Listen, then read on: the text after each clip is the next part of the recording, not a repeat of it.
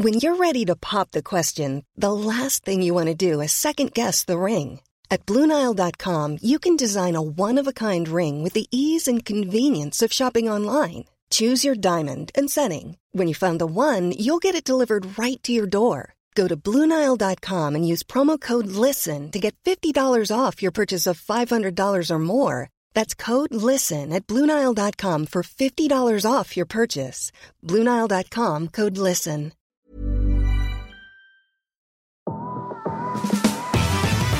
Hola, gracias por ser parte de Mentalistas. Disfruta escuchando donde quiera que estés, como nosotros disfrutamos estando en tus oídos. Nosotros somos Baruch. Hola, ¿qué la que hay? Mi nombre es Baruch. Estoy aquí para abrir mi corazón y compartir buena vibra e información de calidad. Con ustedes, León. Muy buenas tardes, muy buenos días, muy buenas noches. Mi nombre es León Rivas y vengo a dejar todo de mí. Te voy a enseñar a jugar a ganar. Y con ustedes, Charlie. Hola, hola, mi gente. Mi nombre es Charlie. Te saludo con una enorme sonrisa y listo para compartirte aquello que me hace crecer y vivir al máximo. Jejejeras. Hola, hola, Geras quien te habla. Estoy aquí para crear. Te voy a compartir lo mejor de mí y lo daré todo por elevarnos juntos como sociedad. Estamos aquí para generar conciencia, darte medicina de la buena y seguir expandiendo nuestro poder mental. Bienvenidos, que comience el show. Hola, hola, gente. Bienvenidos, mis mentalistas, a un episodio más de acá su, su podcast. Hoy traemos otro invitado súper. Otra vez estamos en Ciudad de México. ya, ya se van Aquí estamos viajando dos meses a la Ciudad de México. Sí, ya teníamos episodios como para dos meses. ¿sí? Entonces, eh, la gente va a pensar que estamos acá todo, todo, el, todo el rato. Eh, consiguiendo más invitados, de hecho, bueno, ahorita, ahorita vamos a contar, pero estamos muy felices, estamos vibrando súper alto. La verdad que este viaje ha sido como un, ya se siente como un salto cuántico en, en cuanto a cada quien personal, las ideas que nos llevamos para los proyectos, eh, la energía, las relaciones. Han sido, ha sido brutal este viaje. Y, y después de una sesión de con Rafa Coppola en la mañana que nos fronteó, eh, hoy tenemos a un invitado también muy, muy, muy especial. Y pues vamos a dar mucho valor al episodio del día de hoy, mis mentalistas. Que la que hay, mi gente, les habla Baruch aquí en sus oídos. Y pues nada, seguimos aquí en movimiento, en acción, contactando. Seguimos aquí creciendo y aprendiendo cada día más. Y pues contentísimo, contentísimo de estar aquí con otro invitado más. Este día ha sido como de mucha acción, no hemos dormido mucho, pero estamos felices y contentos haciendo lo que nos apasiona. Y pues ahorita que, que vean con quién estamos, pues ya verán aquí la bomba que va a explotar. Venga, venga. ¿Qué onda mi gente? Muy buenas tardes, muy buenas noches, muy buenos días. Pues como todos estamos muy felices, pero más felices que tú nos estés escuchando. Y recordarte que tenemos comunidad, tenemos eh, un lugar donde nos puedes, eh, podemos estar en contacto contigo. Estamos en Instagram como arroba somos mentalistas, en Facebook como mentalistas y tenemos una comunidad de ya más de 800 personas con las cuales estamos en comunicación diario, eh, e igual en Facebook y estamos como comunidad de mentalistas. Así que prepárate porque este capítulo es de los que a mí me gusta con gente que es emprendedora, empresaria, eh, conferencista, joven, joven. Y ustedes saben que a mí me encanta todo este tema de los negocios, entonces vamos también a, a tocar algo por ahí. Y bueno, pues los dejo con Charlie. ¿Qué onda, gente? ¿Cómo están?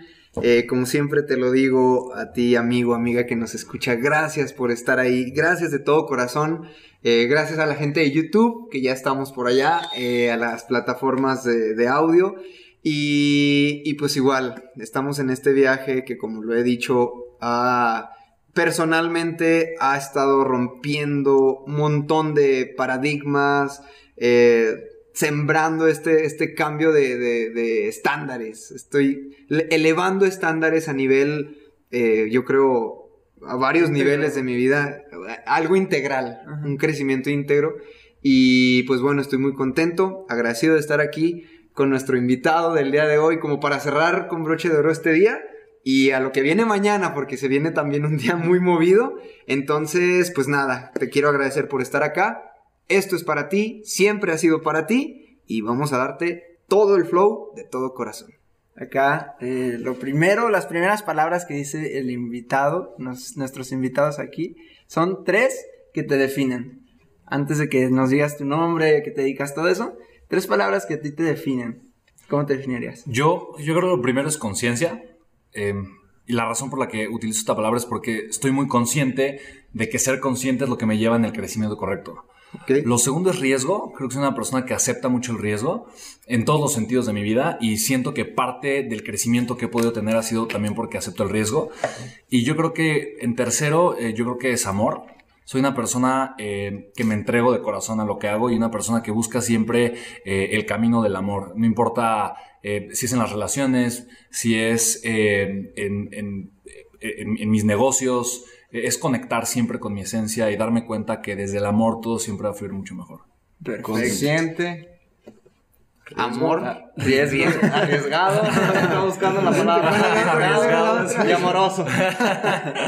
Perfecto. Pues ahora sí, platícanos. Platícale a la, comunidad mentalistas. ¿Cómo te llamas? Mi nombre es Spencer Hoffman.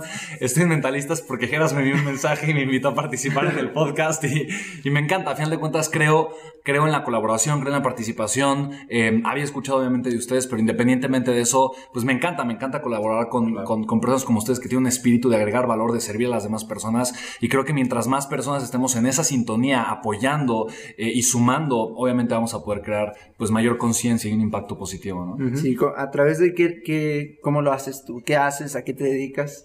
Yo, em, en algún momento, uno, de los conceptos que más me gustó acerca de lo que hago eh, es el concepto del sembrador. Yo o sea, me veo a mí mismo como un sembrador. Me interesa más sembrar que estar cosechando, honestamente. Aunque, eh, honestamente, de, forma pragmática, soy empresario, tengo tres empresas, eh, soy autor también, eh, estoy, voy, voy, a publicar mi tercer libro este año y soy conferencista, he dado más de mil conferencias. no, no, quise ser conferencista, eso fue mero accidente, honestamente, pero bueno, al final de cuentas ha sido parte de las sorpresas maravillosas que en la vida he ido encontrando y, y no sé si eso respondió tu pregunta. yo, tengo la, curiosidad, desde que estuvimos hace ocho, nueve meses por ahí con Daniel Domínguez. Eh, también en nuestro último viaje a México estuvimos con él grabando y nos dijo, oigan, tienen que conocer a Spencer, vibran, o sea, van en la misma vibración y tal. Total, ya estamos aquí. Pero desde entonces yo decía, me ponía a ver los videos y, en salón de mentores y todo. Y dije, qué chido, o sea, porque yo no te tanteaba la edad. Ahorita nos dijiste tu edad, no la voy a decir aquí. pero, tengo 29 años, este año cumplo 30 y me está dando la crisis de los 30. yo, no, la tanteaba. La verdad que yo, yo decía, no manches, este chavo o es de mi edad o incluso está más chico, te lo juro. ¿Tú qué tienes? 25. no, no, no, y no por te lo juro, yo decía, es de mi edad. Y luego empezaba a dudar, no, no, de tener unos 23. Te lo juro que ayer era tema de que todos, ¿cuántos tendrá? No, es que dijo que ya tenía un hijo. No, es que así estábamos como que adivinando. Yo fui papá a tu edad. Ah, ya, ya, ya, por eso, pero te lo juro que nada. Y, yo, pues te veía y todo y dije, ok, veo que conferencias, te viene el, en el, acá en el evento con Chris Ursúa mil conferencias, hace esto, hace el otro, líderes, has estado con líderes nivel mundial, o sea, súper chido, ¿no? Y, y, yo digo, bueno, este es el hoy, pero ¿cómo comienza Spencer Hoffman? Pues mira, parte importante de mi historia, y justamente yo creo que uno de los episodios que me abrió la mente a ser consciente fue Em, y algo que, siempre digo, el dolor te lleva a la conciencia, ¿no? Muchas veces el dolor que, puedo experimentar en, mi día a día, eh, el dolor que puedo experimentar por un suceso en particular, o el dolor que puedo experimentar a través de la vida de alguien más, me lleva a ser consciente. En mi caso fue una embolia. Yo a los 16 años tuve una embolia y literalmente de la noche a la mañana yo estaba acostado en un hospital, para mí era un día cualquiera, un 26 de abril, y de la, de la nada yo empecé a sentir que me iba a desmayar y la mitad de mi cuerpo se durmió. A las pocas horas estaba acostado en una cama en un hospital, eh, no podía ver prácticamente nada. Y yo estaba escuchando cómo el doctor le decía a mi abuelo, fue el que me llevó al hospital, que iba a perder la vida, que lo mejor que pueden hacer era irse a despedir de mí. Y en ese momento, estando ahí acostado, lo primero que pensé es cuántas cosas pude haber hecho, pero por miedo no las hice. Tenía 16 años y, y aún así O sea, yo, yo ya tenía ideas, yo ya quería hacer cosas, tenía, había ideas de eh, escribir, no sé, tal vez un libro, eh, o, o de hacer alguna empresa o algún proyecto. Eh, había muchas cosas que yo todavía no había experimentado, no me había enamorado al 100%. ¿sí? Eras un estudiante. Sí, era un estudiante de, de- terminaba, no sé, tercero de secundaria, una cosa así. Entonces, para mí, eh, ser tan consciente que la vida es tan frágil, que se puede ir en cualquier instante, el estar ahí acostado y ser consciente de que mi vida se estaba terminando, para mí fue muy fuerte. Eh, además de ese miedo que yo tenía de morir, lo que quería hacer era despedirme de mi mamá. Y estaba arrepentido. Estaba arrepentido por todas las cosas que pude haber hecho, pero no hice. Entonces, tú imaginas despertar. Desperté ciego al día siguiente. Y para mí despertar y darme cuenta de que tenía una segunda oportunidad de vida, recuperé parte, casi toda la parte de mi campo visual. Hay una parte donde yo no veo. Digo que es el mejor negocio que he hecho porque intercambié un poco de mi campo visual por visión, ¿no? Una visión de vida completamente distinta. Está chido. Eh, y, y- y definitivamente es algo que yo no cambiaría por nada, ¿no? O sea, yo aquí no veo mi mano, por ejemplo. Entonces, del lado derecho arriba no mi mano. Y, y para mí, de alguna forma, fue algo, fue impresionante porque fue eh, ser muy consciente y darme cuenta que, que la vida es un instante y que si no la aprovechaba en ese momento y no me comprometía conmigo, aprovechar cada instante y a dar lo máximo eh, de mí para, para crear o vivir una vida completamente distinta, para atreverme a soñar y atreverme a vivir la vida de mis sueños, honestamente, iba a llegar otro momento en donde sí iba a estar viviendo los últimos momentos de mi vida, iba a volver a estar arrepentido. Entonces yo hice esa promesa conmigo de que cuando vuelva a llegar ese momento, en, en algún futuro, espero que muy lejano, eh, iba a estar consciente una vez más, estoy viviendo los últimos instantes de mi vida, pero no iba a estar arrepentido, más bien iba a estar agradecido de que todas las cosas que pude haber hecho sí las hice. Para ¿Qué- mí ese fue el parteaguas. ¿Qué, qué cosas, qué te nació ahí en, en términos de acción? O sea, ¿qué, qué viste? ¿Fue solo como la conciencia o, o qué, cuál fue la acción posterior a, a eso? Yo creo que, para, digo, para mí hubo algunos meses en donde mi cerebro seguía inflamado, literalmente me operaron del cerebro, ¿no? Estoy operado del cerebro. Fue una operación a través de, una vena, entonces no fue nada aparatoso. Pero, pues, en lo que se desinflamaba el cerebro y, y yo, pues, me, me acoplaba otra vez a mi vida diaria, todo me daba vueltas al inicio, era muy difícil. Tuve que volver a aprender a, a- a leer, un poco a hablar. Me afectó un poquito la parte del habla, eh, de repente tartamudeé un poquito, eh, la parte de la vista que se fue como que acoplando. Entonces, a, a final de cuentas, a, leer, tuve que volver a aprender a leer porque pues como me falta un pedazo de la- del campo visual, veo diferente, me explico. Entonces, de alguna forma fue, fue, fue estarme acoplando al inicio, pero, pero siempre muy consciente de que estaba vivo, de que estaba vivo y de que esta vez no iba a desaprovechar las cualquier oportunidad, ¿no? Ujú. Y después... No es, que, no es que al día siguiente Sí, dicho, no, ah, no. hoy comienzo, ¿no? A hacer algo. Pero, pero sí mi mente estaba despierta, estaba en búsqueda, obviamente, de identificar oportunidades. Y yo creo que por ahí de los 17, 18 años comencé a leer muchas eh, autobiografías y muchas biografías de, de grandes líderes, ¿no? De personas como Gandhi, de personas como Albert Einstein, de personas como Nikola Tesla, de gente que de alguna forma había hecho algo importante con su vida y había marcado una diferencia en el mundo. Y en mi mente yo siempre tuve claro, yo voy a ser como una de esas personas. Sí, es que digo, pues mil conferencias en- a los 29 años, pues ¿a, a qué edad empezaste a dar conferencias? Mi primera conferencia yo creo que la di a los 19 años, más o menos, 20 años, pero ya de forma, ya de forma como, pues, profesional, por así decirlo, yo empecé a dar conferencias a los 22 años, cuando después del primer evento que hice con John Maxwell, eh, yo quedé muy endeudado. Yo debía más de 100 mil dólares, en aquel momento era eh, como, no sé, millón y medio de pesos mexicanos, un poquito más. Y obviamente se lo debía a, a medio mundo, al- a, a bancos, ¿sabes? Tarjetas de crédito a tope. Y yo tenía que de alguna forma pagar esa deuda, pero también en mi mente dije, ok, para, para pagar la deuda voy a hacer otro evento con John Maxwell. Entonces me comprometí a hacer otro evento. pa- si la volví a regar, mi deuda se iba a duplicar, mínimo. Entonces lo que empecé a hacer fue a dar conferencias gratis para yo poder al final de la conferencia invitar a las personas que fueran al evento con John Maxwell, ¿me explico? Y entonces de esa forma eh, yo, yo comencé a dar conferencias y algo muy interesante me empezó a suceder. Iba a un, iba a un lugar con un grupo de personas, les daba una conferencia y me decían, oye, sí queremos que, que ir al evento con John Maxwell, te vamos a comprar boletos, pero también queremos que regreses. Y, que, y que nos des otra conferencia. Entonces, ¿qué otro día puedes venir, no? ¿Y, y cuánto nos cobras, no? Y yo, pues, ¿cuánto me pagas, no? y literalmente doble, así ¿no? comencé a dar conferencias, por necesidad, honestamente. Primero por necesidad para vender y después comenzó a hacer un- una fuente de ingresos. Yo creo que al principio comencé cobrando 3 mil pesos por conferencia, una cosa así. Luego 5 mil pesos, pero en un mes daba 20. Entonces 5 mil por 20 pues son 100 mil pesos, ¿no? Entonces de alguna forma era eh, era, era una cantidad razonable que me permitía de alguna forma vivir y al, al mismo tiempo ir pagando parte de la, de la deuda que tenía. Y con la venta de boletos, pues iba financiando el siguiente evento. Entonces, eso fue lo que yo eh, estuve haciendo por varios años, literalmente varios años para ir, ir, eh, ir saliendo de la deuda e ir comenzando a construir mi vida de una forma completamente Eh, Eso, o sea, eh, eran libros, tú dices, tomé la decisión, primer, para mí, primer gran paso, es decir, tomo la decisión y la visión, ¿no? Primer gran paso. Segundo gran paso, agarrar libros y leerte biografías de gente extraordinaria, pum, pum, para mí, segundo gran paso que diste. Y de ahí a las conferencias, ¿cómo es que, que Spencer eh, se empieza a presentar, a dar conferencias? Siempre ha sido bueno hablando en público. O, o como que, o sea, la gente te gusta, te buscaba, perdón, ¿por qué? Mira, em, la primera conferencia que di en ese, o sea, justamente como, y, y que descubrí, dije, ah, lo puedo hacer, a la gente le gustó, soy bueno en esto y probablemente, eh, no, o sea, obviamente al inicio, pues cometes muchos errores, ¿no? Y como dice Jim Rohn, cuando eres nuevo haciendo algo, tienes que suplir tu falta de experiencia con energía.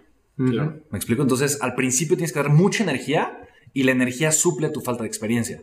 Conforme va pasando el tiempo, obviamente tu experiencia eh, te permite no tener tanta energía, ¿no? Y aún así generar un impacto porque vas siendo mucho más consciente de cómo hacen las cosas.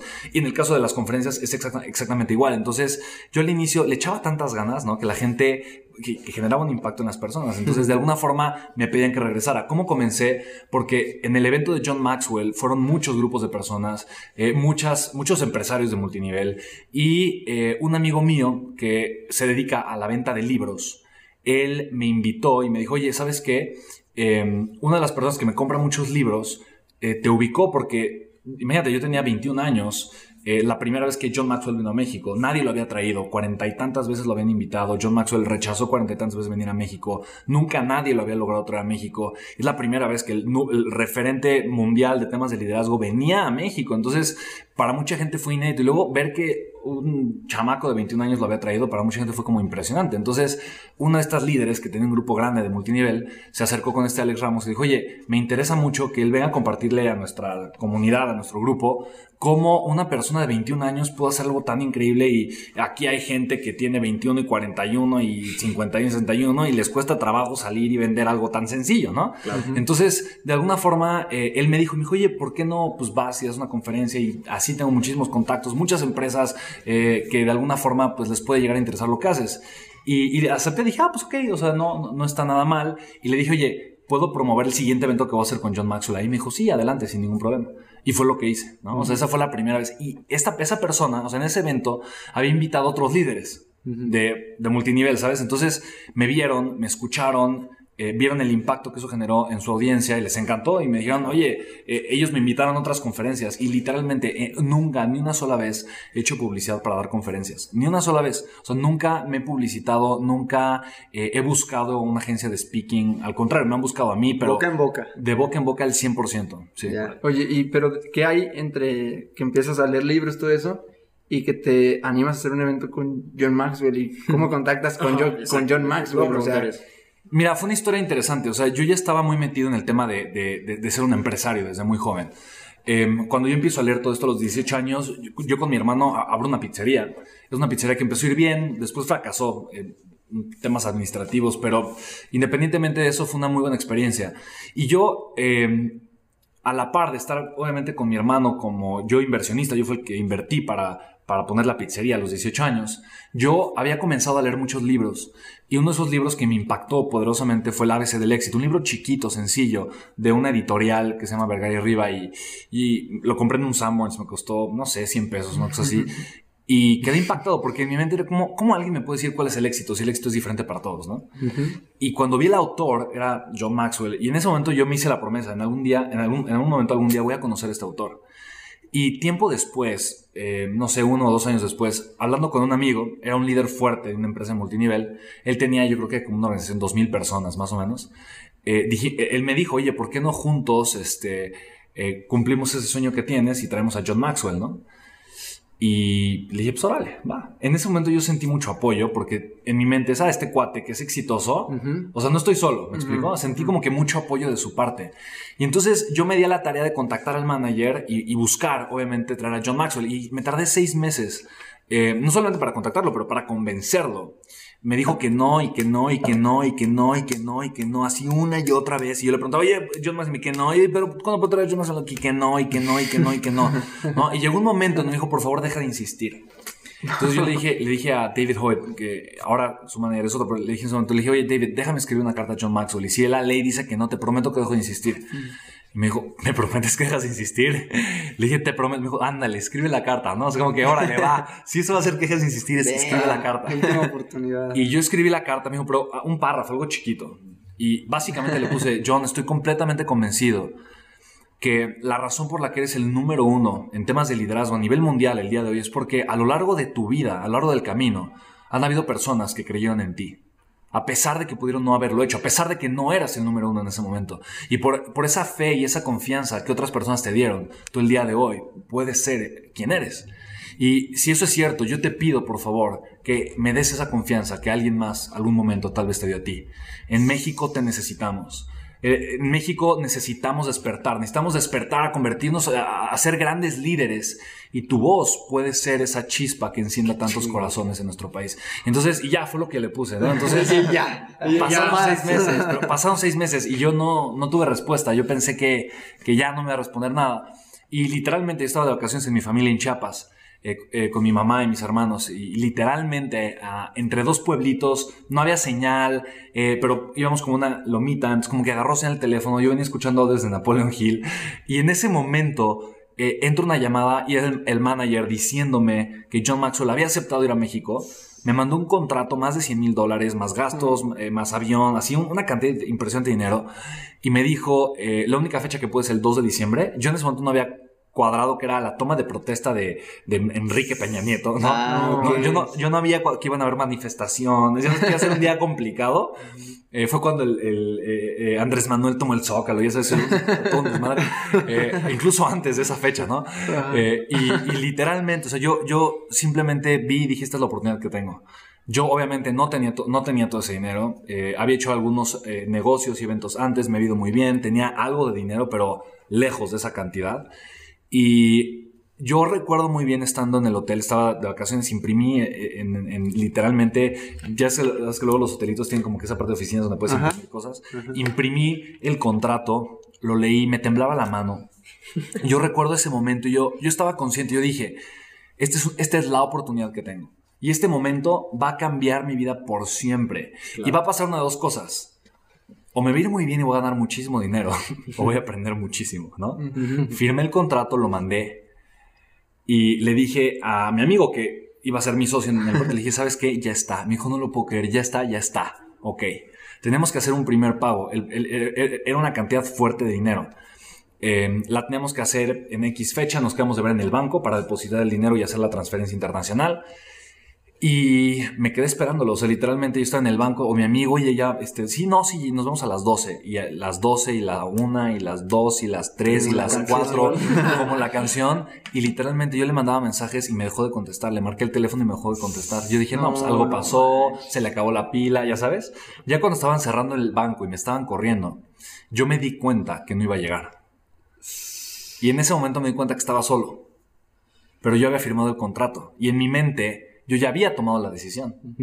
Entonces, de alguna forma, y es una persona que, que- que- que quiero, ¿sabes? O sea, estoy tan agradecido con, con ese ser humano porque me dio el empujón que yo necesitaba para confiar en mí. ¿Te das cuenta? O sea, yo no creía que yo era capaz de hacer algo tan grande porque él ya, de alguna forma, yo lo veía como un empresario exitoso, que, que realmente en ese momento me di cuenta que era puro bluff. O sea, exitoso cuál, ¿sabes? O sea, exitoso nada, ¿sabes? Era, era puro bluff, ¿no? Que luego muchas personas lamentablemente hacen, ¿no? Que simplemente aparentan como para tener más seguidores o ganar más dinero o invitar. Y, en ese momento, honestamente, eh, yo no, supe qué hacer y me endeudé por todas partes. Eh, endeudé a mi mamá, me endeudé yo. Fui al banco, el mismo día fui al banco a sacar, fue, fui a cuatro bancos el mismo día a sacar tarjetas de crédito. ¿No? Porque ya sabes, como, como todavía no reportan que en el, que en el buro que ya te digan el crédito, pues obviamente ese mismo día fui a todos los bancos y me dieron tarjetas de crédito a todos los bancos y pasé las tarjetas en el negocio de mi mamá Y literalmente así fue que me endeudé como para poder pagar eso. Y yo había otro pago siguiente que obviamente no sabía dónde iba a sacar el dinero, pero dije que puedo comenzar a vender boletos. No tenía idea de, de cómo organizar un evento, no tenía idea eh, de cómo hacerle. Yo no sabía lo caro que era contratar un salón. En mi mente era algo simple, ¿no? Barato, sencillo. No sabía lo caro que era producir un evento. No sabía lo caro que era publicitar un evento, ¿no? Y de alguna forma eh, fue, una, digo, fue una gran experiencia y por eso fue que eh, cometí muchos errores, ¿no? Algunos errores muy estúpidos, ¿no? Muy tontos, la verdad. Y otros, pues, simplemente por falta de conciencia, ¿no? ¿no? No sabía ser empresario en ese momento, pero pues bueno, así fue como, como comencé. Hay, hay una cosa que, que, me, que me encanta de esto, es la, la historia que compartimos mucho acá, precisamente en el libro de Ciencia de Rico de Napoleon Hill, de, de la historia de, de la niña que le pide 50 centavos para, para su mamá. Que, que fue algo así, como que de alguna forma, o sea, el mensaje, no sé, de alguna forma es como la terquedad, ¿no? O sea, de estar ahí hasta, hasta- estar y estar y estar y estar hasta que digan el sí. O sea, es, es algo que, que destaco porque ah, de alguna forma esto seguro, segurito estoy que lo has aplicado pues, ya en muchos otros eh, lugares donde es, es estar, porque la gente normalmente es un no y listo, ya, Y se me acabó. voy y se acabó. Sí, Entonces sí, es sí. un no y puede ser cualquier no, desde una venta, desde no estudies eso, desde no trabajes eso, desde no te vayas a este trabajo, desde, o sea, desde tantos no, que a la primera es como que ya. Entonces, eh, es lo, lo que nos compartía, no, no recuerdo quién, que el entusiasmo, ah, Rafa Coppola precisamente, el entusiasmo de- del joven con la experiencia Del- de- del del viejo. ¿no? Eh, entonces, como ese, ese, ese entusiasmo, ese no decir, no desisto, y ese decir, ¿sabes qué? Mira, estoy tan convencido de que déjame enviarle una carta. Para mí es como un- una grande, o sea, si no estás escuchando, para mí eso es una grande de, ¿sabes qué? Déjame enviarle una carta. Y ya lo pones en una situación donde dice, ah, ok, sí. O sea, razonable que también accedan, ¿no? Hacerlo. Claro, claro, claro. Entonces, tiene dos historias, así el libro de, de Napoleón Hill del deseo, ¿no? El deseo, el punto inicial todo lo el deseo. El deseo ardiente, nos dice Rafa. Tiene, tiene que ser un deseo ardiente. Y luego, pero bueno, pasa. Y te quedaste endeudado. Así es. De hecho, yo te quería preguntar cómo. Porque muchas veces vemos el resultado, pero nunca vemos el proceso. Y mm, nos ha pasado que escuchas, nos dicen, pues, ¿cómo, cómo es el proceso, no? ¿Qué, qué, qué es lo que se vive? ¿Qué es lo que. la sensación? Porque estamos acostumbrados, literal, a ver a los deportistas ya cuando son profesionales, Claro. a los actores cuando ya están en la televisión o en el cine. Pero no ayer que estábamos con, con César Rentería de, de. Estuvo en el desafío de Body, donde hacen pasteles Ajá. el Cake Boss, eh, nos dijo, cuando yo empecé, me- literal, vine a un curso de pastel, no tenía ni para dormir, ni para pagar el hospedaje y me quedé dormido en la terminal del, de autobuses para, para seguir con el curso. no tenía nada en Y- y eso- Aposté todo a un curso de pastel. Así, o sea, Todo el dinero que tenía se lo gastó en el curso y dijo, no, pues a ver cómo le hago ya para dormir y se quedó dormido en una estación de, de buses. Ahora, mi pregunta es, ¿cuál era tu sensación? ¿Qué recuerdas en ese momento de, "Fuck, que debo un chorro de dinero, debo... eh", porque mucha gente se queda en el camino, pues. Claro, no, y la verdad es que se ¿No siente de la en cancelar Sí. el contrato? No, no, no, no. O sea, eso nunca pasó por mi mente. nunca pa- pasó por mi mente ni cancelar el contrato. Y John Maxwell me lo preguntó. O sea, John, el día de hoy es mi mentor, es una persona que, con la que tengo una eh, relación extraordinaria. Y él me lo preguntó, me dijo, oye, ¿por qué no cancelaste el contrato, no? Y, y en mi mente fue como, ¿cómo yo le iba a fallar a John Maxwell? O sea, te- te- tengo una oportunidad. Y imagínate, John, que luego regresas a México años después, 20 años después, o 30, o el, tiempo que sea. Y yo te saludo y, y te digo, soy Spencer Joven. Tú me dices, ah, el que no me terminó de pagar, ¿no? no, eh, pero honestamente tuve eh, desesperación, ansiedad en las noches, no saber qué iba a pasar, no poder dormir, eh, muchísimo dolor emocional, eh, muchísimo estrés, como no tienes una idea. eh, mucha tristeza también de, de no saber qué hacer o de me robaron dinero en el, en el tema de las entradas, es eh, mucho enojo con la situación, a veces conmigo mismo. No es, no es bonito, honestamente. O sea, no eres empresario porque es bonito ser empresario. Claro. Eres empresario porque tienes un propósito que va mucho más allá y porque sabes que el beneficio lo vas a obtener dentro de 5, 10, 20 o 15 años y no te importa cuándo lo vas a obtener. Sí, claro. Y, y tiene, pero tienes tan, tan claro el por qué y el para qué. Estás tan casado con, con aquello que, que sabes que tu vida vino a servir. Me explico que, que de alguna forma estás dispuesto a pasar por esos momentos complicados. Honestamente, ser empresario no es para cualquiera. Mucha gente piensa, ah, no, voy a ser empresario porque quiero una vida cómoda. Y es lo último que vas a obtener. O sea, lo último que vas a obtener ser- el ser empresario es una vida cómoda. Sí, claro. O una vida sencilla, una vida sin problemas. Ser empresario significa estar resolviendo problemas, estar literalmente en contacto con problemas todo el tiempo, ¿me explicó? Y eso es algo que, que eh, o- obviamente, como dices, ¿no? Es, es muy fácil como que buscar y pensar y querer el resultado final, eh, querer el cuerpo bonito, ¿no? Querer eh, los millones de pesos o de dólares, querer el reconocimiento, querer el crecimiento, pero a la mera hora, cuando, cuando te toca pagar el precio, si no estás listo, si no tienes un propósito muy claro, es muy fácil eh, romper la dieta, ¿no? Regresar a, a, A los hábitos. eh, a los hábitos anteriores o regresar a un trabajo, ¿no? Y, y tal vez entrar a una vida pues mucho más, entre comillas, segura, que realmente es una mentira que nos contamos para hacernos sentir bien, eh, cuando realmente la razón es comodidad, ¿no? ¿En ese claro. entonces lo tenías claro ya? En ¿A los ese 21? entonces, sí, ¿O yo creo que sí, sí tenía claro de alguna forma que tenía que pagar el precio y que iba a hacer lo que fuera necesario para lograrlo. Eso sí lo tenía claro. Y en mi mente, en mi mente era eso, o sea, hay un camino a la grandeza, hay un camino hacia el éxito. Yo voy a, voy a, voy a caminar ese sendero, independientemente de lo difícil que sea, de dolor- doloroso que sea, me podré detener de repente, me podré sentar, podré llorar, podré sentarme a descansar, podré quedarme ahí a recuperar las fuerzas un momentito, pero no voy a regresar, no voy a desistir, voy a seguir caminando. Eso es algo que, que, que, que tuve, o sea, que con muchísima claridad desde un inicio y pues de eso se trata, ¿no? De, de- de- de Tenías avanzar. hambre, hambre de Totalmente, Sí, no. totalmente, totalmente. ¿Qué, qué- qué crees que... ¿De dónde crees que nace esa hambre? Es hambre y que, que ahorita que me dices tenías, digo, no tengo, ¿no? O sea, esa hambre no se quita. sigue, sigue. No, esa hambre no se quita. es como el helado, siempre quieres más, ¿no? ¿Verdad? Pregúntale a Angelito. ok. No, mira, honestamente, eh, ¿de dónde viene esta hambre, no? Yo creo que viene de mi mamá. eh, de dos razones. El ejemplo que ella me, ha dado toda su vida y la situación tan fuerte que ella vivió. Mi mamá, obviamente, una madre soltera, les comentaba, mi papá se quitó la vida a los tres, cuando yo tenía tres años, él tenía 40, yo tenía tres años. Eh, mi, mi mamá quedó viuda con cuatro hijos, dos hijos de su primer matrimonio y luego eh, yo y mi hermana menor, ¿no? De mi papá. Entonces, mi mamá tenía tres trabajos para podernos mantener. En las mañanas daba clases de estimulación temprana a bebés, niños chiquitos. En las tardes preparaba mujeres embarazadas para el parto. Y en las noches, típicamente, acompañaba a mujeres para el parto. Entonces, mi mamá atendió más de 3.000 partos como dula, ¿no? Acompañando a las mujeres embarazadas en su labor de parto. Eh, y literalmente, entonces, yo tuve una infancia muy solitaria y yo veía a mi mamá trabajar y mi mamá tuvo problemas en la espalda, casi lo operan de la columna vertebral, del estrés, de tanto estrés y tanto que trabajaba, tan poquito tiempo que dormía. Eh, había veces que mamá pasaba uno o dos días sin dormir porque pues, estaba en los partos, estaba con las mujeres y lo tenía que hacer porque no, no teníamos que comer. Eh, yo no fui consciente de esta escasez cuando era niño.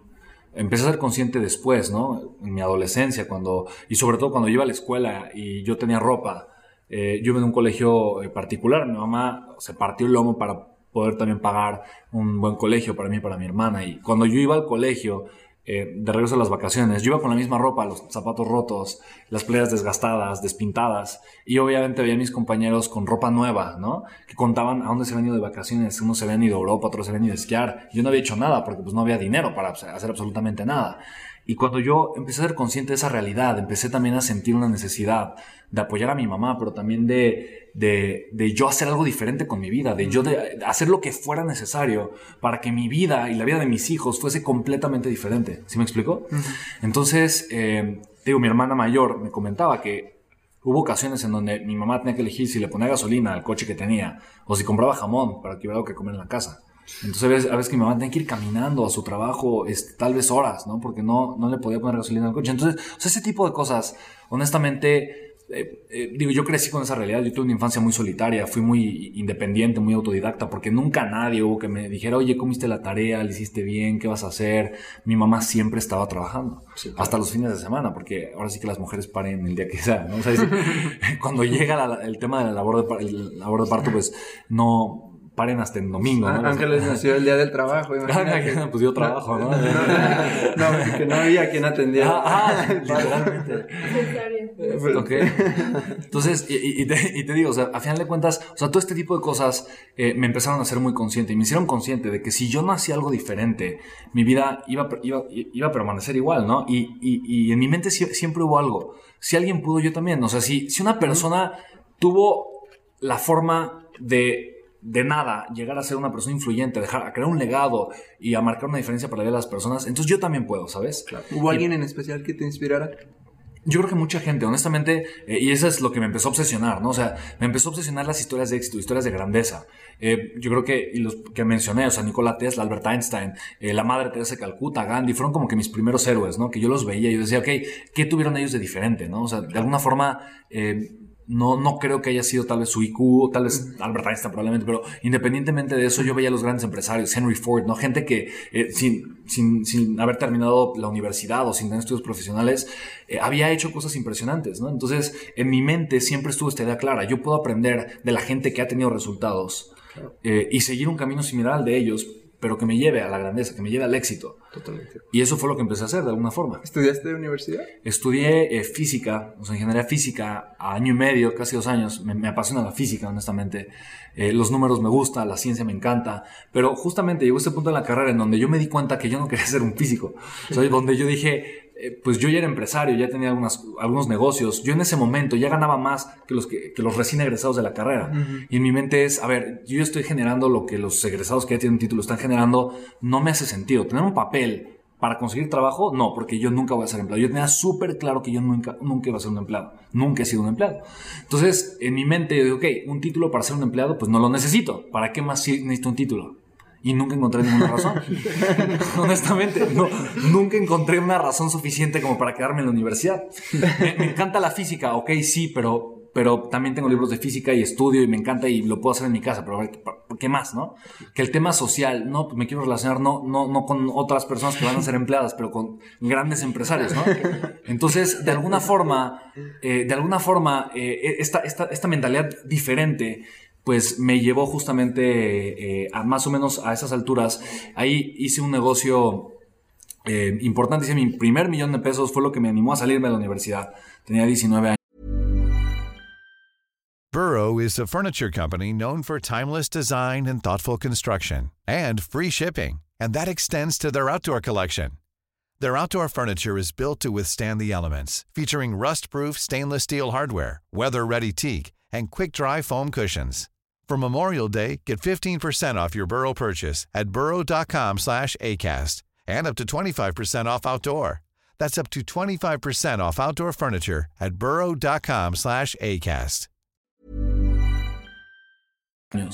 Eh, obviamente eh, me gasté mucho de ese dinero, pero después, a, a los 21 años, cuando quise hacer lo de John Maxwell, fue una de las razones por las que yo comencé a invertir mucho en mí. A los 19 años yo comencé a ir a Estados Unidos, eh, ir a Europa a, a pagar entrenamientos para aprender de, de personas con las que, yo admiraba. O sea, la gente, yo leía un libro y me gustaba ese autor, entonces yo lo que buscaba era generar proximidad y iba y tomaba su curso y, y lo- y- y buscaba ese contacto en persona con él. A veces no se podía, pero a veces sí, y ese contacto para mí me, me comenzó a cambiar mi forma de pensar, me comenzó a cambiar la mente completamente. Entonces, eh, yo ahí vi esa oportunidad, dije, ok, esto que estoy viviendo aquí en Estados Unidos lo quiero llevar a México y por eso quise llevar a, a un evento, hacer un, un evento con John Maxwell en México y bueno, la historia ya se las platiqué, ¿no? Pero de alguna forma fue eso, ¿no? Buscar aprender de los grandes, buscar aprender de los que piensan diferente, los que ya tienen los resultados, de los que no están destinando su vida eh, para o ser empleados o pensar en pequeño o simplemente eh, pues jugar chiquito, ¿no? Sí, claro. ¿En qué te fijabas de ellos? ¿En sus hábitos? ¿Cómo Yo creo su que- expresión corporal? Su... Yo- lo, lo primero, lo primero es en su mentalidad. O sea, más que en los hábitos es la mentalidad. Eh, y fíjate, es muy buena la pregunta. Al principio yo pensaba, ¿qué tengo que hacer? ¿No? O sea, lo, lo primero, lo, lo primero es, ¿qué tengo que hacer? Después, bueno, ¿qué hábitos, qué hábitos tengo que generar? Pero después me di cuenta que no se trata de eso. La transformación no vive ahí, no vive en, el, no, no vive en una estrategia, no vive en un plan de acción. Lo que aprendí fue en qué persona me tengo que convertir. Eh, está completamente ligado, más que con el ser, porque es, es muy sonado el ser, sí, Sí, sí. pero es en mi identidad. Y mi identidad son las ideas con las que yo me identifico, son las personas con las que yo me identifico. ¿No?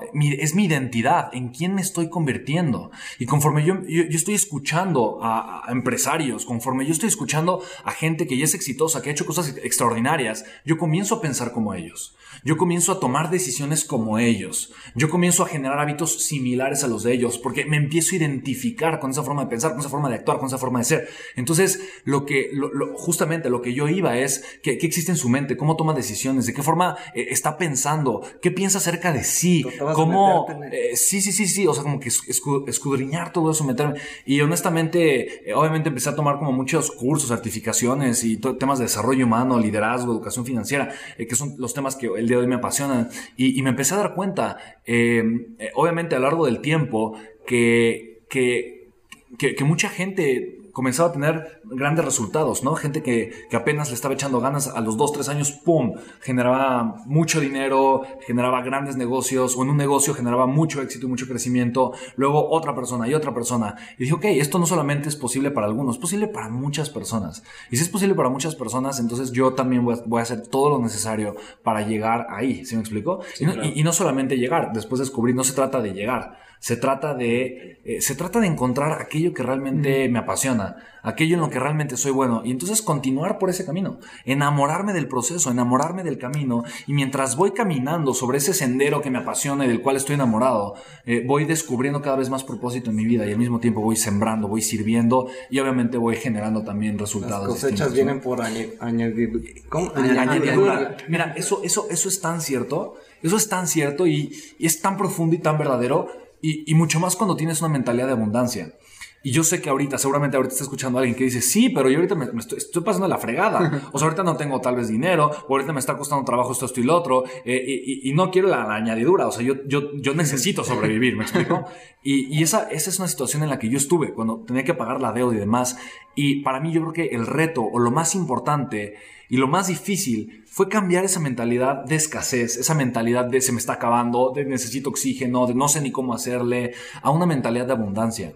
Y la realidad es que la, situación de escasez, de, eh, ay, estoy endeudado, tengo tantos problemas y demás, la, la, tú la haces. O sea, yo, yo me di cuenta, yo la estaba haciendo y quien me ayudó a darme cuenta eso fue John Maxwell. O sea, e, el mundo, el mundo sigue girando, el mundo no, no, cambia en nada. El, único que se abruma pues, soy yo. El único que genera paz y claridad soy yo. Y algo que honestamente me di cuenta es, ni, ni el peor de los problemas es tan grave, ¿sabes?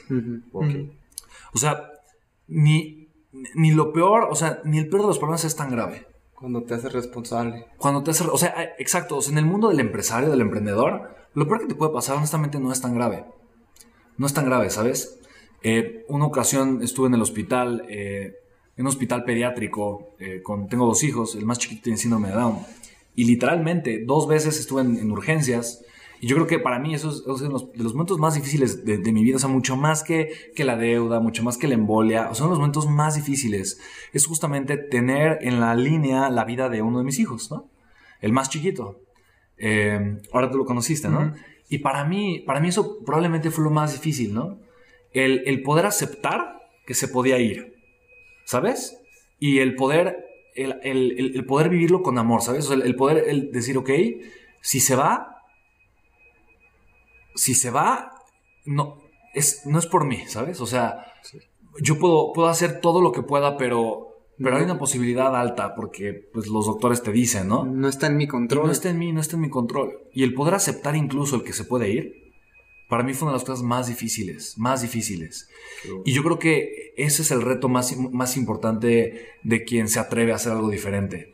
El poder aceptar una situación que está fuera de su control mientras está sucediendo y al aceptarla, aceptar el dolor, porque duele, se siente de la fregada, y cuando estoy aceptando el dolor, también puedo ser consciente de que puedo cambiar mi mentalidad, puedo cambiar mi enfoque hacia la gratitud. Cuando pude aceptar que mi hijo se iba a ir o que se podía ir en cualquier momento, lo que comencé fue agradecer el tiempo que lo tuve, el tiempo que estuve ¿no? con él. Y en ese momento puedes comenzar a crear, ¿no? Puedes comenzar a hacer cosas distintas. No, ya no es esta mentalidad de, híjole, me falta el oxígeno, ya no sé qué hacer, no sé por dónde ir, no sé por dónde avanzar, pero tengo ahorita una posibilidad de hacer algo completamente distinto, ¿no? Tengo la posibilidad de, de pues simplemente de, de enfocarme en, en- y, y poderle servir a, a los demás, ¿no? El- hay un episodio que grabamos con un psiquiatra. Bueno, eh, el psiquiatra tiene un episodio que se llama Resuelve todos tus problemas. Ajá. Y, y habla de esto. O sea, a mí me parece muy poderoso esto que estás hablando y de lo que habla él en su, en su episodio. Resuelve todos tus problemas. Ajá. En- en- y, y él, como lo conociste ya seguramente acá en Mentalistas, en, el- en el episodio que tuvimos con él, todo desde el punto como muy, muy práctico, muy biológico, muy científico y así. Se llama Eh, supracortical el podcast. Ah, Supracortical. lo he escuchado, lo he Ajá, escuchado. sí, supracortical. Entonces, eh, está impresionante esto que dices de, de, de dónde está como que el, el enfoque. Porque cualquiera sea tu situación de vida, puede ser, puedes tú tener la idea de que es una vida así como que súper problemática Ujú. O de que tienes muchas bendiciones.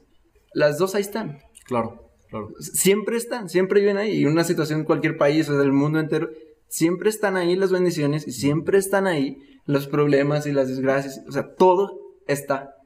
Pero es en, en, en, dón- en donde tú eh, pones el foco y el propósito que le das, que es algo de lo que tú hablas mucho, ¿no? Ujú, ujú. Y, y me gustaría que nos eh, empezara a hablar de esto, porque en tu, tu conferencia, que tuvimos la oportunidad de verlo ahí en el evento de Cris Ursúa, eh, habla, hablas como de esta parte de- del propósito de la, de la educación financiera, del, de, del liderazgo.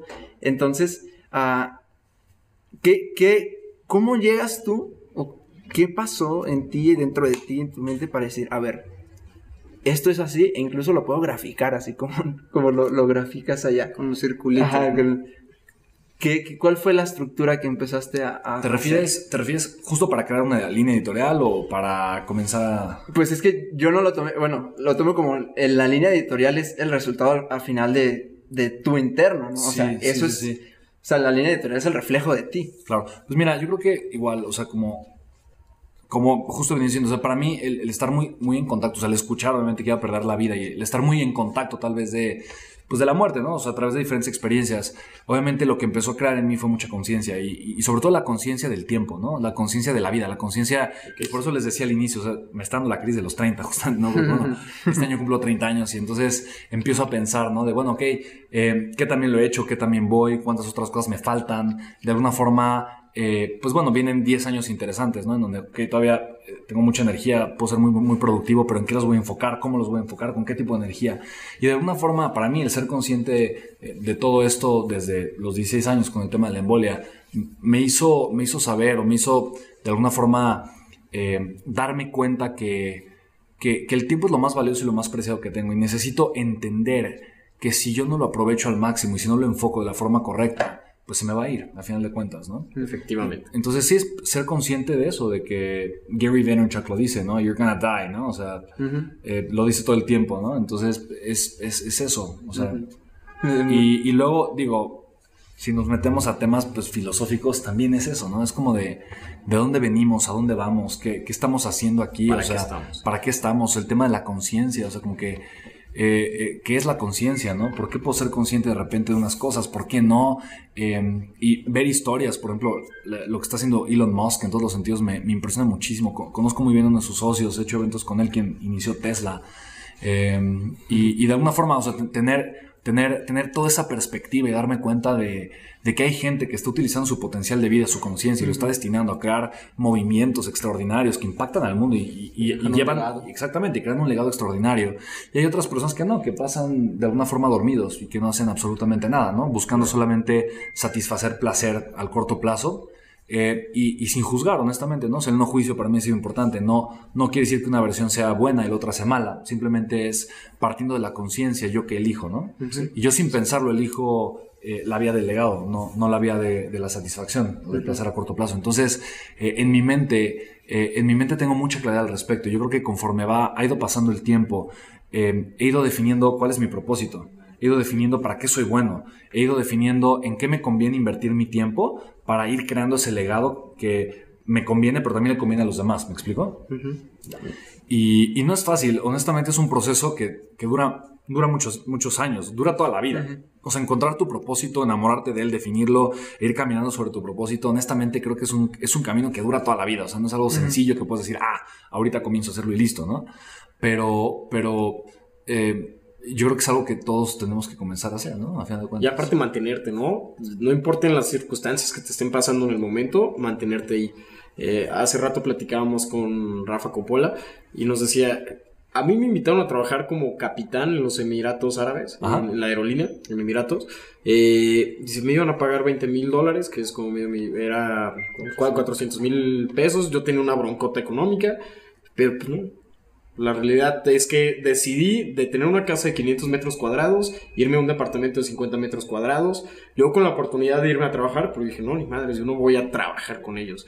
Y yo creo que ese punto es donde, donde se separan los que van a hacer algo importante para la humanidad y los que nomás vienen a, a dejar su huellita. Exactamente.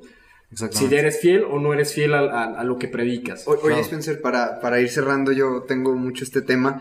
En- al inicio es como el, eh, el punto de leo libros, quiero mejorar mi vida, quiero ayudar a mi mamá, tú, tú, tú. Ajá. ¿En qué punto se trata, ayer lo hablábamos con César Rentería, en que ahora de ser un pastelero y él vendía y ven- te vendo un pastel, me lo compras, ok, ahorita tiene su academia en donde él enseña su talento, en donde él enseña a más personas a hacer pasteles y estas personas pueden abrir sus negocios y decir, eso es lo que a mí me llena. ¿En qué punto Spencer A mí, a mí se me llenaría el pastel. Oye, está. ¿En qué? No, No, es que nos vamos a enseñar una foto de un pastel que nos Ahorita, dio. ¿verdad? Este, no, ¿en qué punto se trata de Spencer y decir, tengo que darle algo al mundo? O sea, ¿e- ¿en qué punto tu, tu proyecto eh, te rebasa Legado. y es más grande que tu, tu legado? Yo creo que, yo creo que cuando, justo eso, cuando estás pasando por los momentos más difíciles, ¿no? O sea, cuando estás a la mitad de la tormenta, ahí es cuando te das cuenta que la opción de abandonar es muy atractiva. Ahí es cuando tienes que, tienes que tomar mucha más fuerza y en conciencia elegir que no lo estás haciendo por ti, que no lo estás haciendo para ti. ¿Se me explico? Eh, pero que si lo haces por tu propósito, también te conviene. ¿No? Porque, seamos sinceros. O sea, si lo hago, si lo hago por mi propósito, también me va a convenir a mí. O sea, también me voy a ver beneficiado. Y el beneficio, como, como decíamos, no va a ser un, un beneficio a corto plazo, pero en el mediano o en el largo plazo, el beneficio va a ser mucho mayor. Mucho mayor. Y aprender a pensar de esa forma es difícil.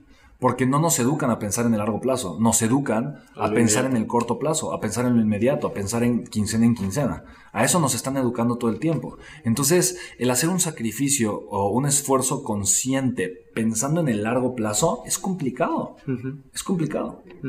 Sí, no, no estamos eh, ni siquiera, no recuerdo en dónde lo leía, que no estamos condicionados a eso ni siquiera, o sea, históricamente, el humano está condicionado para pensar a largo plazo. O sea, es- era como que, ok, voy, caso, o, o en la agricultura, todo, y guardo y listo.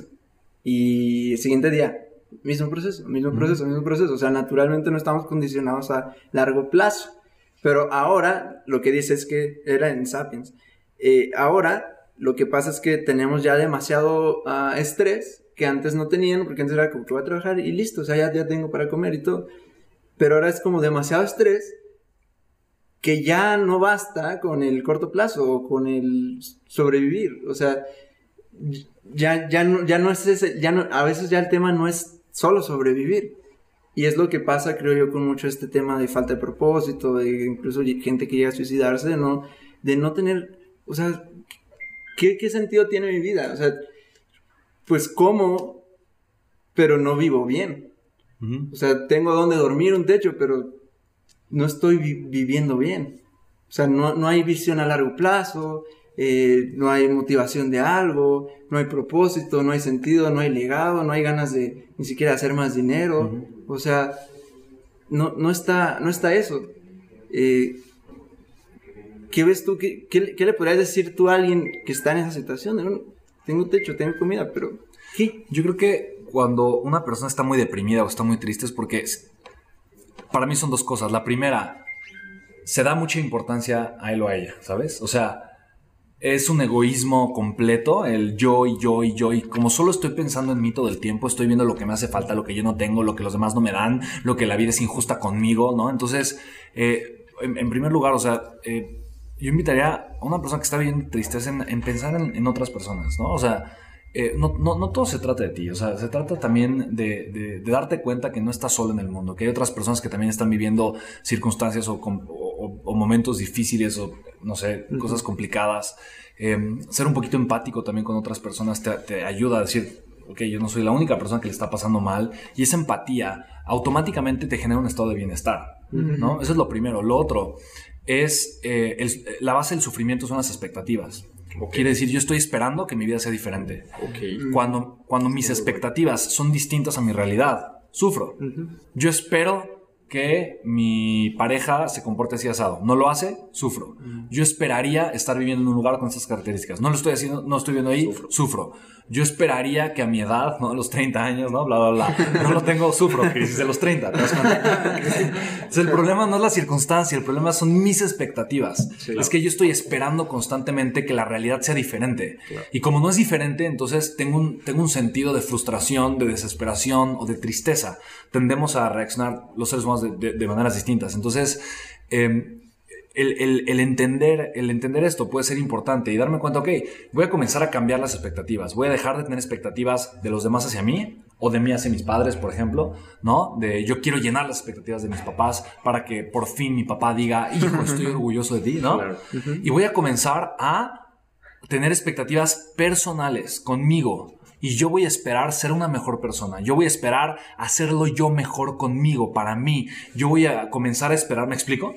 Es, voy a dejar de ser egoísta, ¿no? O sea, voy a dejar de ser egoísta en cuanto a yo, yo, yo, yo, yo, pero voy a, comenzar en expectativas personales. Yo voy a esperar dar lo mejor de mí hacia los demás. Yo voy a esperar ser una persona más comprometida. Yo voy a esperar ser una persona más consciente. Voy a incrementar mis expectativas personales. Entonces, una persona que, que, que está deprimida es eso, es porque hay algo en su realidad que no le gusta y obviamente está deprimida por eso, ¿no? Eh, lo, primero que tienes que hacer es aceptarla, ¿no? Y, literalmente, eh, yo prefiero dolor que depresión, yo prefiero dolor que sufrimiento. Eh, acepta, o sea que sí, las cosas no son como tú quieres. Y, como dice la canción, te va a doler, ¿no? Pero pues ya ni modo, que sí, acepte, acepte ese dolor. O sea, acepte ese dolor de que las cosas no son como tú quieres. Acepte ese dolor de que la, de que la realidad es diferente. Acéptalo. Y tal vez al aceptar esa circunstancia, tal vez al aceptar ese dolor, vas a encontrar una versión distinta de ti, una versión que es más consciente. Y esa versión consciente te vas a dar cuenta que probablemente puede, puede actuar, puede hacer cosas, puede tomar decisiones desde una perspectiva mucho más inteligente. Y por lo tanto comenzar a crear. ¿Se me explicó? Sí, totalmente. Oye, tengo una pregunta antes de, ya lo que vayan a decir final. ¿Qué, es, ¿Qué es lo que más has aprendido tú de John Maxwell?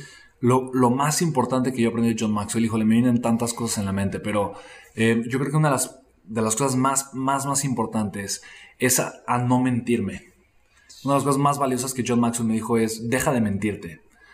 Y se lo dije, más bien me, lo dijo cuando eh, la primera vez que lo conocí, que lo fue a recoger al aeropuerto, le empecé a platicar una historia de vida, del embolia, de estas cosas.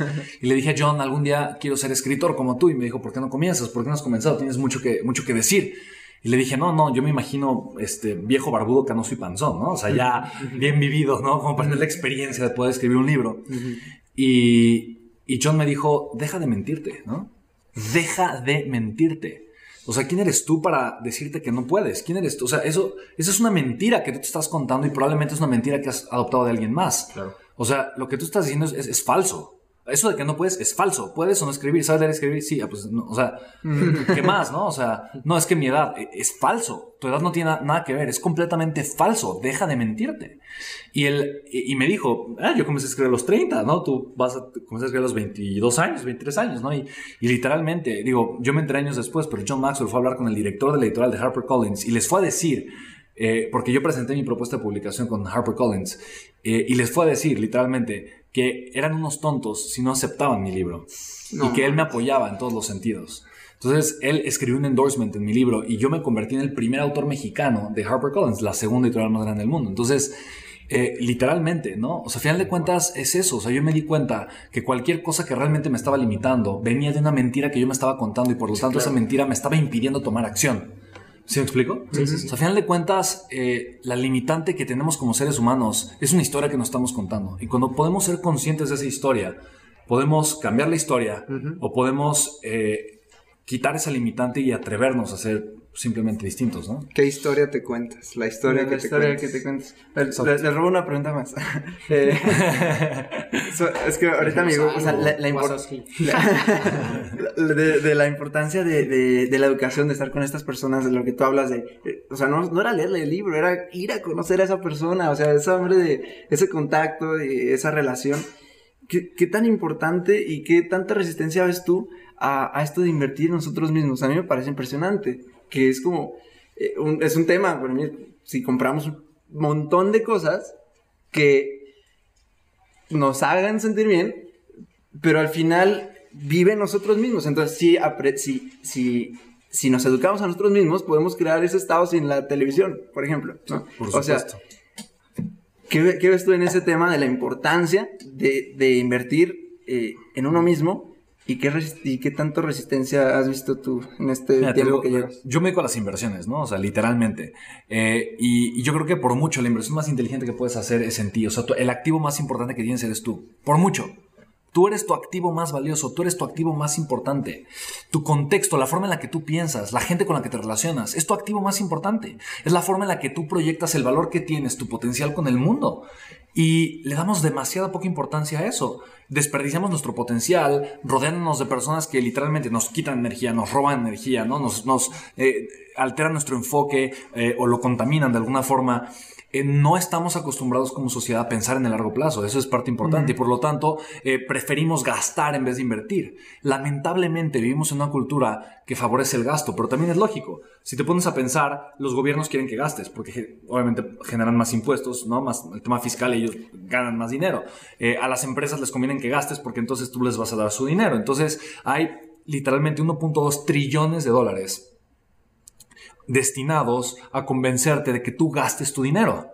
¿Cuánto dinero está enfocado, orientado y destinado a que tú inviertas?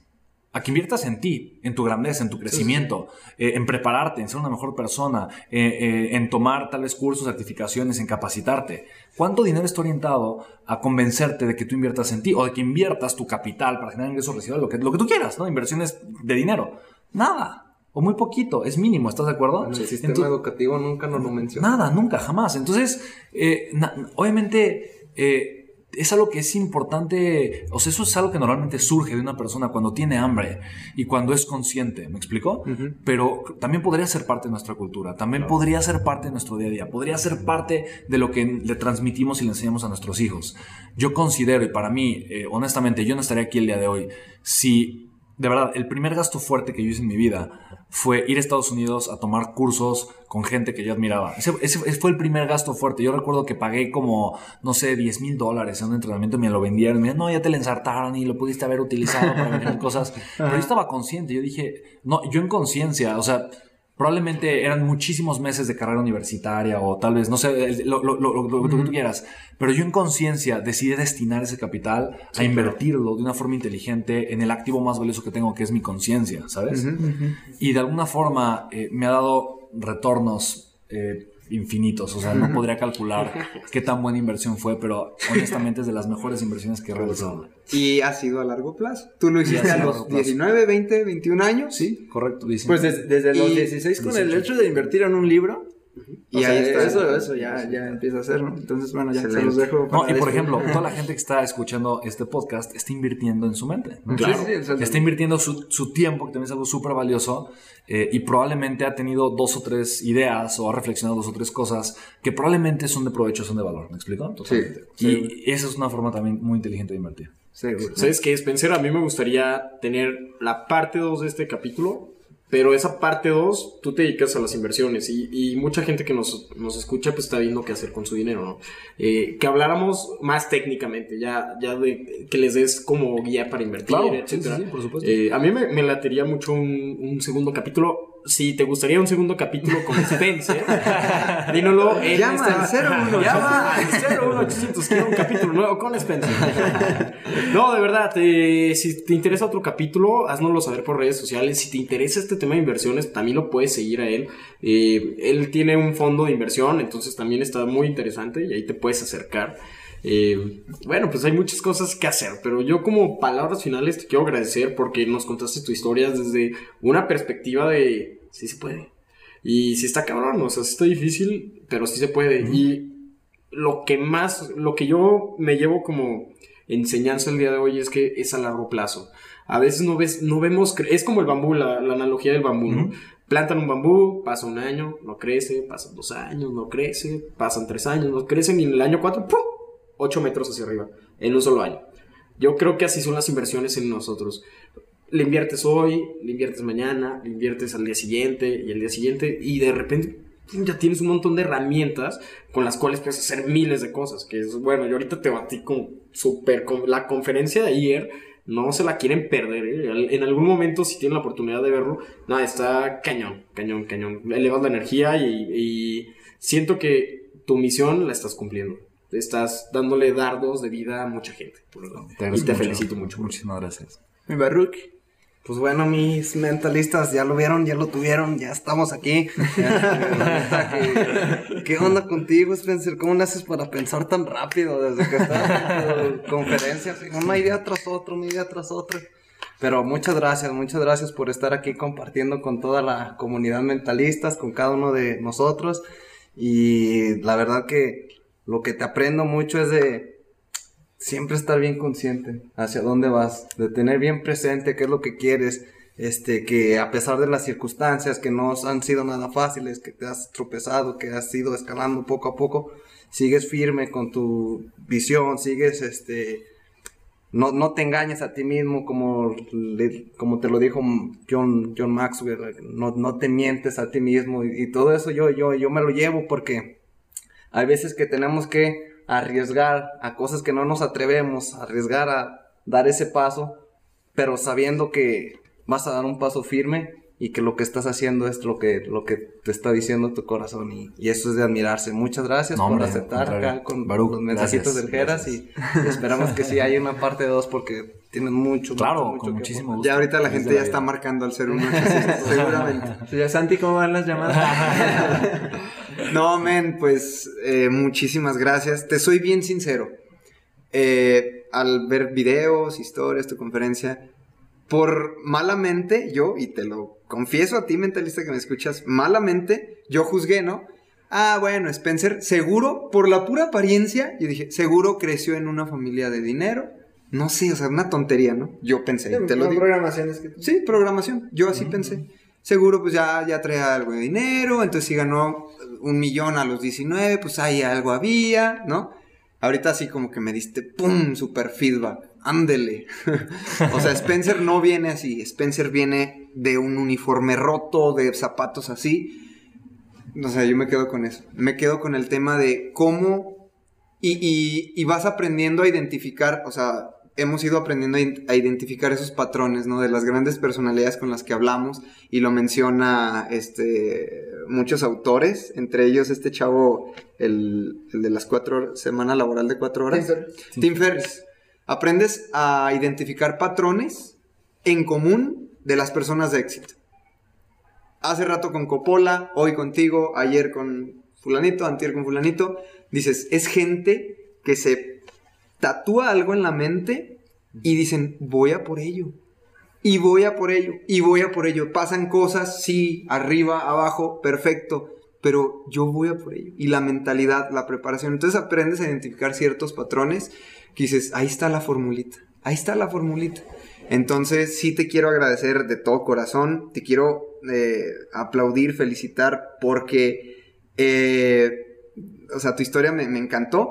Y decirte a ti que nos escuchas, es tu camino. Eh, Lo que escuchaste es Spencer. Puede parecerse, puede no tanto a lo tuyo, pero yo noto una reacción muy común de la gente ayer, ayer o antier en tu conferencia, ahí en el evento, al, al decir tú, a mis 19 años hice este, un millón de, pesos, la reacción de la gente, ¿no? Señores así de, ay, híjole, ¿quién fuera él? Híjole, qué padre. Ay, yo ya tengo 40, yo ya tengo 50. uy, y los de 19 frustrados, y yo tengo 19. es su camino. Ya viste todo el sudor que derramó, ya viste toda la preparación que, con- que llevó. Es tu camino. Tú que nos escuchas, enfócate en tu camino y sabes que, que lo que tenga que llegar va a llegar siempre y cuando te conviertas en la persona adecuada. No es qué quiero tener, es, como lo dijiste, quién requiero ser para llegar a esos resultados. Entonces, neta, eh, te aprendo mucho, como he aprendido mucho estos días. Gracias de todo corazón, te felicito y pues bienvenido. Universo, dame más. Muchísimas gracias. Gracias a todos ustedes.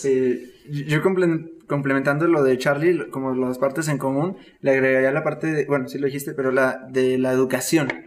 O sea, es impresionante como con los que hablamos es educación. O sea, gente devora libros, devora cursos, devora mentores, devora... O sea, gente que está educándose y como nos compartió Rafa, eh, me- nunca lo había pensado así. Dice, pues claro, lees libros para ser doctor, para ser médico. Lees libros para ser ingeniero. Y la gente cuando me criticaba de que leía libros para ser millonario, ¿Qué onda? también, o sea, ¿por qué no? Leo libros y me educo para ser millonario. Y, y él lo dijo así como, y así, así pasó. Entonces, eh, le recargo mucho esto de la educación, este riesgo que has tenido y, y el, el sentido que le das a las cosas. O sea, desde donde te enfocas, después el sentido que le das a las cosas.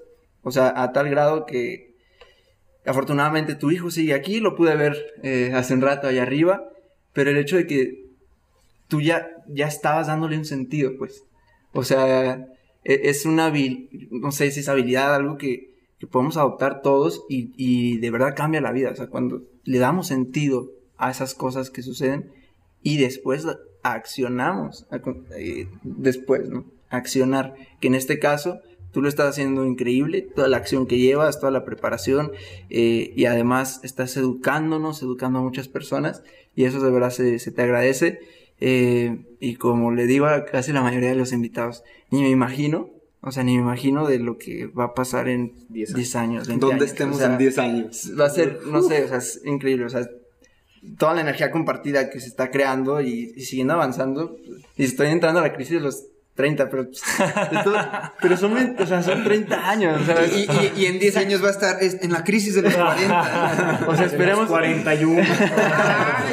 o sea, si bien nos va, si bien nos va y si, y si marcha todo y, y bien le va al planeta también y digamos, son otros tres vidas, ¿no? O sea, es increíble todo lo que, lo que puede suceder, así que tienes, tienes acá en Mentalistas a amigos, colegas, colaborador- colaboradores y pues muchas, muchas gracias por aceptar la invitación y compartir todo esto. Con muchísimo gusto y gracias a ustedes, de verdad. Gracias. Muchas gracias. Redes sociales. Pues empezamos por aquí.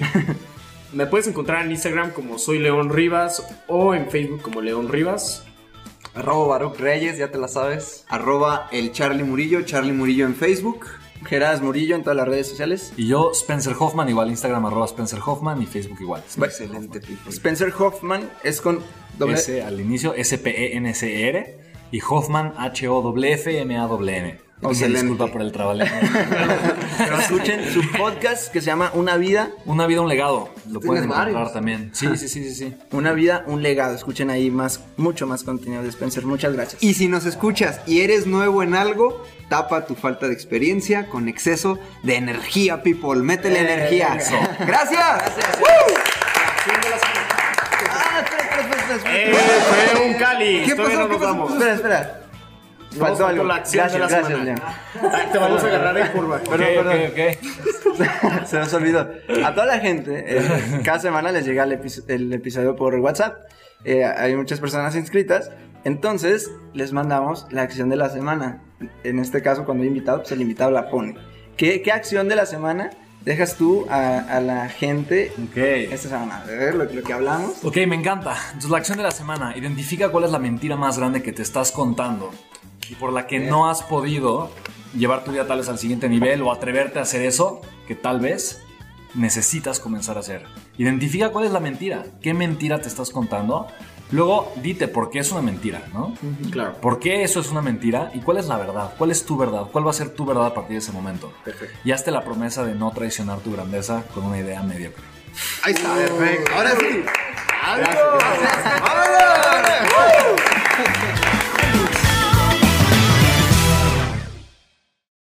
¡Tarararán, pam! Thanks. Buena, buena, estuvo buena esa, Bien. esa opción. Ahí le metes como un... rayado.